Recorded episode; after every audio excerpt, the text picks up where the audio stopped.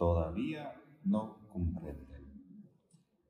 Una pregunta que me muestra la humanidad de Jesús, porque claro que él ya sabía todo, pero de su lado humano quería que sus discípulos hagan el esfuerzo de entender la situación, más específicamente lo que él pidió. Estén atentos, cuídense de la levadura los fariseos y de la levadura de Herodes. Ellos pensaban que no tenían pan. Jesús mismo, el único pan, es el único pan que está en la barca.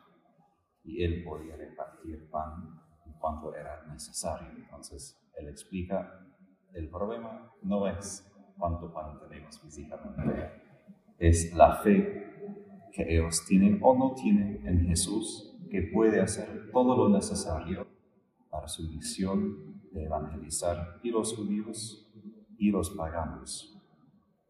Pero vuelvo a esa petición de Jesús. Estén atentos, cuídense de la levadura de los fariseos y de la levadura de Herodes. Levadura, si uno hace pan, es una cantidad pequeña para toda la harina, toda la masa. Y los judíos tenían esa práctica antes de pasar la Pascua, de eliminar toda levadura de su casa. Hasta en la ley dice que si un judío tenía levadura, será expulsado del pueblo de Israel, excomulgado. Y esto fue parte de su fiesta del pan ácimo. Nosotros durante ese tiempo de cuaresma que comienza mañana, creo que es un aviso importante para nosotros de pedir que Dios no permita que ningún, nada de la levadura de los fariseos, de la levadura de Herodes, esté en nosotros. Porque primero Jesús dice esto a sus propios discípulos. Es decir, Él no está hablando a los fariseos ni a la gente de Herodes, está hablando a los más cerca de Él, a los apóstoles. Y si yo podría hacer la lección muy sencilla es que la levadura de los fariseos es una levadura religiosa que tiene un rostro de devoción, de obediencia, de piedad, pero que al fin no alcanza a agradar a Dios, porque sigue la ley, pero no está atento Jesús, no está atento a su voz viva, quiere decir al máximo la hipocresía de la vida, que podemos por un lado hacer todo lo que conviene para ser una persona, un discípulo de Jesús, al otro lado hacer todo lo opuesto. Debemos evitar esa levadura, esa división de la vida. También la levadura de Herodes, que simplemente no hace caso a lo religioso y hace lo que quiere. Es decir, vivir según la carne, vivir según lo que yo quiero sin tener en cuenta eso de lo que dice Dios. Probablemente eso no es tanto lo que nosotros tenemos que cuidarnos, es más la levadura de los fariseos. Pero, ¿por qué menciono esto? Porque en la primera lectura escuchamos sobre el diluvio. Y a veces nosotros pensamos que la misericordia de Dios es clemencia, que Dios no toma tan en serio el pecado y siempre es suave, indulgente. Pero como he dicho antes, la misericordia de Dios es muy severa a veces. Y no digo esto para negar que es misericordia, pero doy otro ejemplo. El médico que quiere cuidar de su paciente de cáncer tiene que quitar todos los tumores para que pueda decirle al paciente, puedes irte, puedes disfrutar de tu vida y darte paz. No sería misericordia decir, bueno, has sacado 90% de tus tumores, Sí hay algo más en otro lugar de tu cuerpo, pero no se preocupe, la mayoría ya ya hemos quitado. Bueno, eso no es misericordia.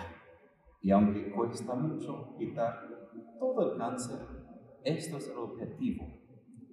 Y durante la cuaresma yo diría que lo más importante no es enfocar en qué pecador soy y qué horrible que soy. Más que todo es permitir que Dios Padre quite de nosotros todo el cáncer del pecado, toda esa levadura, todo. Claro que quizás en esta Pascua lo vamos a tener ya todo quitado, pero al mínimo lo que es de nuestra parte necesario, tener la actitud de decir, sí, Dios, tú puedes quitar todo lo necesario de mi vida.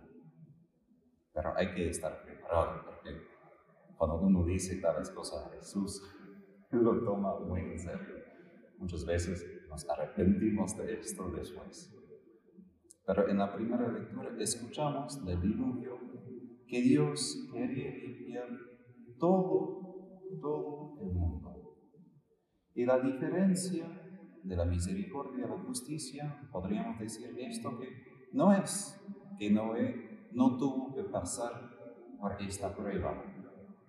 Él tuvo que pasar. ¿Cuántos días? Él tenía su propia cuarentena en la barca. ¿Por cuántos días? Imagínense su casa lleno de animales.